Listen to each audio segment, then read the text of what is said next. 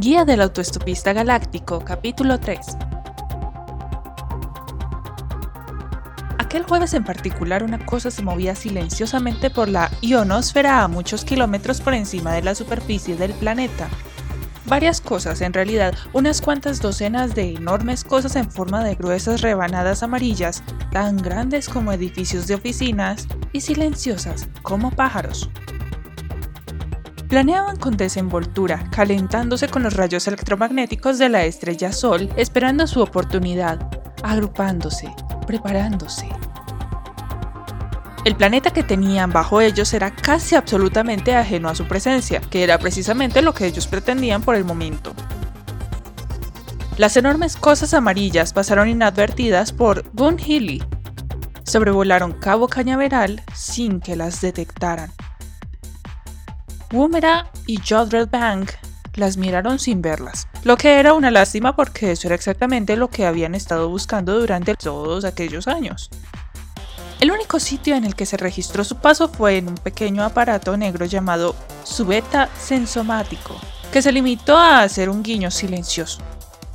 Estaba guardado en la oscuridad dentro de un bolso de cuero que Fort Prefect solía llevar colgado al cuello.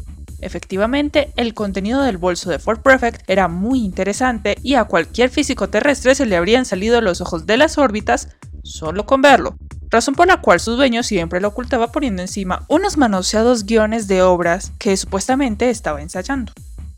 Aparte del subeta sensomático y de los guiones, tenía un pulgar electrónico, una varilla gruesa, corta y suave de color negro provista de un extremo de dos interruptores planos y unos cuadrantes. También tenía un aparato que parecía una calculadora electrónica más bien grande.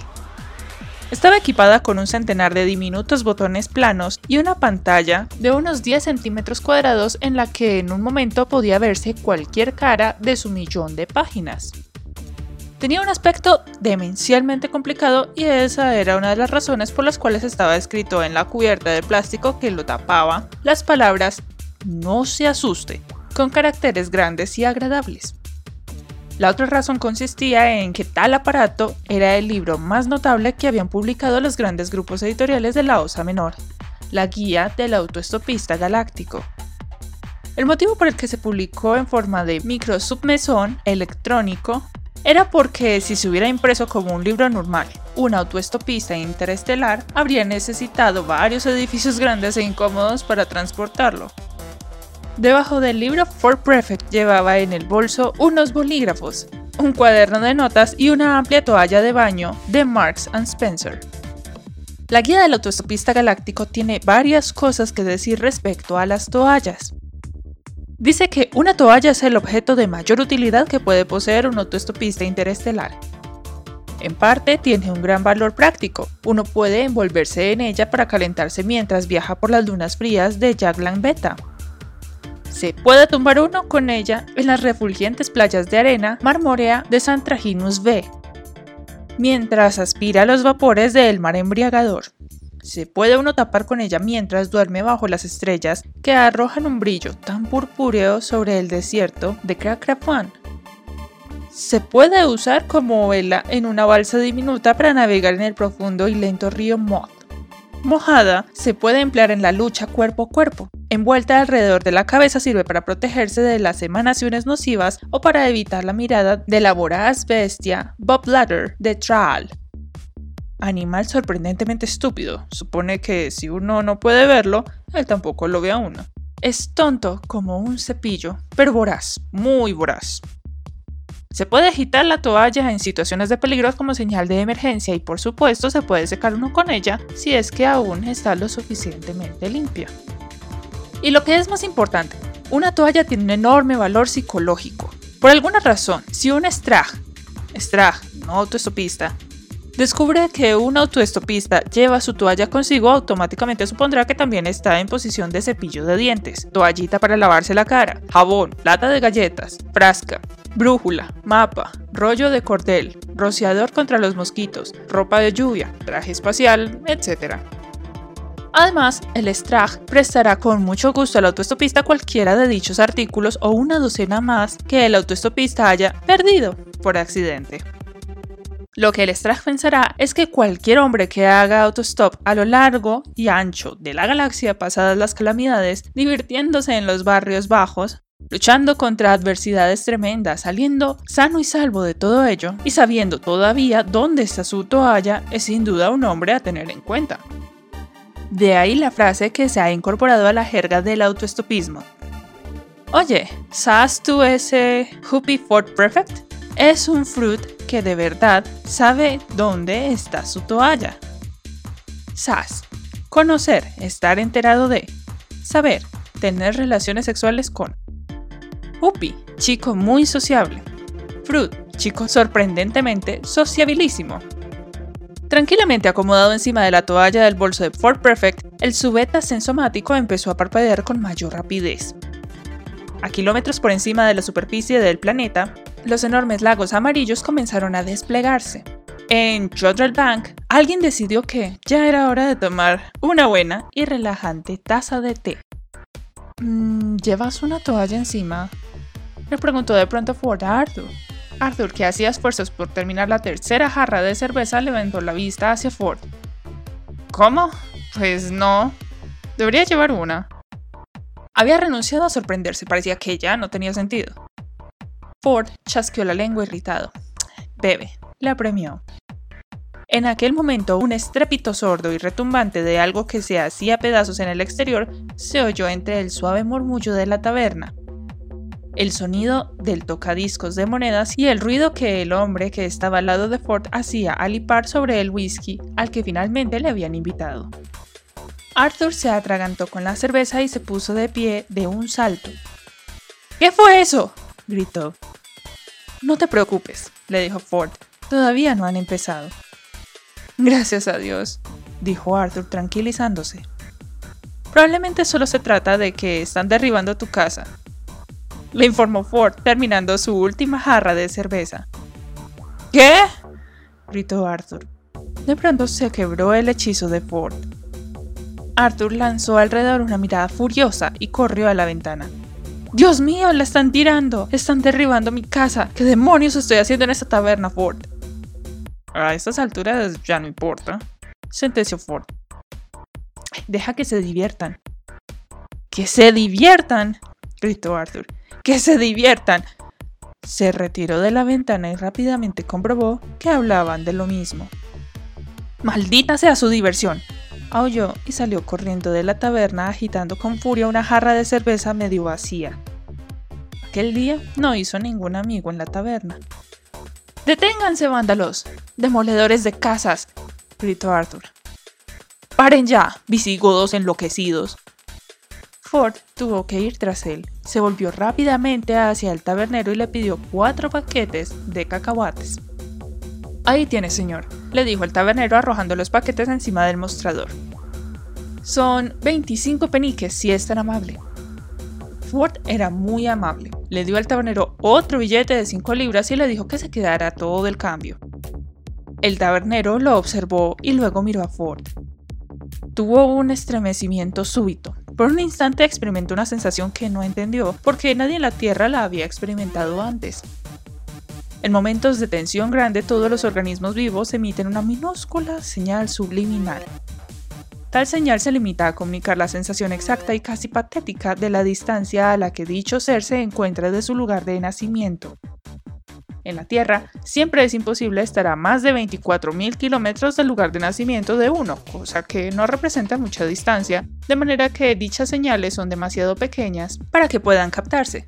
En aquel momento, Fort Prefect se encontraba bajo una tensión grande y había nacido a 600 años luz en las proximidades de Betelgeuse.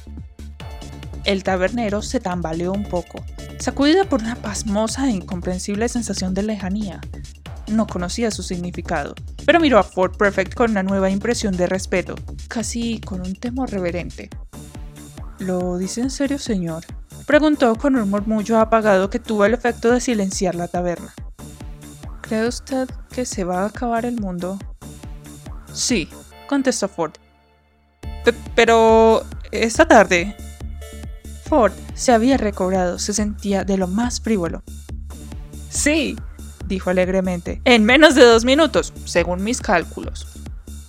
El tabernero no daba crédito a aquella conversación y tampoco a la sensación que acababa de experimentar. Entonces, ¿no hay nada que podamos hacer? preguntó. No, nada. Le contestó Ford guardándose los cacahuates en el bolsillo. En el silencio del bar, alguien empezó a reírse con roncas carcajadas de lo estúpido que se había vuelto todo el mundo. El hombre que se sentaba al lado de Ford ya estaba como una cuba. Levantó la vista hacia él haciendo visajes con los ojos. Yo creía, dijo, que cuando se acercara el fin del mundo tendríamos que tumbarnos, ponernos una bolsa de papel en la cabeza o algo parecido. Si le apetece, sí, le dijo Ford. Eso es lo que nos decían en el ejército, informó el hombre, y sus ojos iniciaron el largo viaje hacia su vaso de whisky. ¿Nos ayudaría eso? preguntó el tabernero. No, respondió Ford, sonriéndole amistosamente y añadió. Discúlpeme, tengo que marcharme. Se despidió saludando con la mano. La taberna permaneció silenciosa un momento más, y luego, de manera bastante molesta, volvió a reírse del hombre de la ronca carcajada. La muchacha que había arrastrado con él a la taberna había llegado a odiarle profundamente durante la última hora, y para ella habría sido probablemente una gran satisfacción saber que dentro de un minuto y medio su acompañante se convertiría súbitamente en un soplo de hidrógeno, ozono y monóxido de carbono. Sin embargo, cuando llegara ese momento, ella estaría demasiado ocupada evaporándose para darse cuenta. El tabernero carraspeó. Se oyó decir, pidan la última consumición, por favor. Las enormes máquinas amarillas empezaron a descender en picado, aumentando la velocidad. Ford sabía que ya estaban allí. Esa no era la forma en que deseaba salir. Arthur corría por el sendero y estaba muy cerca de su casa, no se dio cuenta del frío que hacía de repente, no reparó en el viento, no se percató del súbito e irracional chaparrón. No observó nada aparte de los bulldozers oruga que trepaban por el montón de escombros que había sido su casa. ¡Bárbaros! gritó. Demandaré al ayuntamiento y le sacaré hasta el último céntimo. Haré que los ahorquen, que los ahoguen y que los descuarticen, y que los flagelen, y que los sumerjan en agua hirviente hasta... hasta hasta que ya no puedan más. Ford corría muy deprisa detrás de él, muy, muy deprisa. Y luego lo volveré a hacer, gritó Arthur, y cuando haya terminado recogeré todos sus pedacitos y saltaré encima de ellos. Arthur no se dio cuenta de que los hombres salían corriendo de los bulldozers. No observó que Mr. Prosser miraba inquieto al cielo, lo que veía Mr. Prosser era que unas cosas enormes y amarillas pasaban estridentemente entre las nubes, unas cosas amarillas, increíblemente enormes.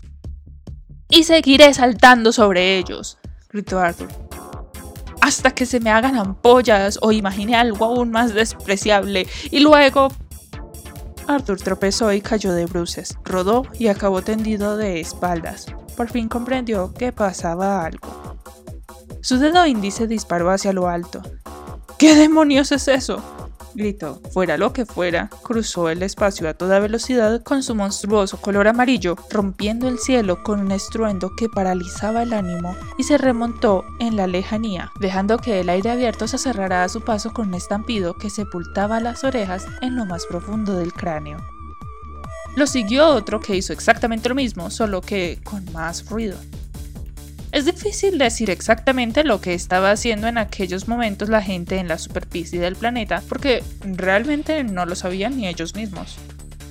Nada tenía mucho sentido. Estaban corriendo las casas, salían a prisa de los edificios, gritaban silenciosamente contra el ruido, en todo el mundo, las calles de las ciudades reventaban de gente y los coches chocaban unos contra otros mientras el ruido caía sobre ellos y luego retumbaba como la marejada por montañas y valles, desiertos y océanos, pareciendo aplastar todo lo que tocaba. Solo un hombre quedó en pie contemplando el cielo. Permanecía firme, con una expresión de tremenda tristeza en los ojos y tapones de goma en los oídos. Sabía exactamente lo que pasaba y lo que sabía desde que su subeta sensomático empezó a parpadear en plena noche junto a su almohada y le despertó sobresaltado. Era lo que había estado esperando durante todos aquellos años, pero cuando se sentó solo y a oscuras en su pequeña habitación a descifrar la señal, le invadió un frío que le estrujó el corazón. Pensó que de todas las razas de la galaxia que podían haber venido a saludar cordialmente al planeta Tierra, tenían que ser precisamente los bogones. Pero sabía lo que tenía que hacer. Cuando la nave bogona pasó rechinando por el cielo, él abrió su bolso Tiró un ejemplar de Joseph y el maravilloso abrigo de los sueños en Technicolor. Tiró un ejemplar de Godspell. No los necesitaría en el sitio a donde se dirigía. Todo estaba listo, tenía todo preparado. Sabía dónde estaba su toalla. Un silencio súbito sacudió la tierra. Era peor que el ruido. Nada sucedió durante un rato. Las enormes naves pendían ingrávidas en el espacio, por encima de todas las naciones de la tierra, permanecieron inmóviles, enormes, pesadas, firmes en el cielo, una blasfemia contra la naturaleza. Mucha gente quedó inmediatamente conmocionada mientras trataban de abarcar todo lo que se ofrecía ante su vista. Las naves colgaban en el aire casi de la misma forma en que los ladrillos no lo harían. Y nada sucedió todavía. Entonces hubo un susurro ligero, un murmullo dilatado, y un súbito que resonó en el espacio abierto. Todos los aparatos de alta fidelidad del mundo, todas las radios, todas las televisiones, todos los magnetófonos de cassette, todos los altavoces de frecuencias bajas, todos los altavoces de frecuencias altas, todos los receptores de alcance medio del mundo quedaron concentrados sin más ceremonia todas las latas, todos los cubos de basura, todas las ventanas, todos los coches, todas las copas de vino, todas las láminas de metal oxidado quedaron activados como una perfecta caja de resonancia. Antes de que la Tierra desapareciera, se le invitaba a conocer lo último en cuanto a reproducción del sonido. El circuito megafónico más grande que jamás se construyera, pero no había ningún concierto, ni música, ni fanfarria, solo un simple mensaje. Habitantes de la Tierra, atención por favor. Dijo una voz, y era prodigioso. Un maravilloso y perfecto sonido cuadrafónico con tan bajos niveles de distorsión que podría hacer llorar al más pintado.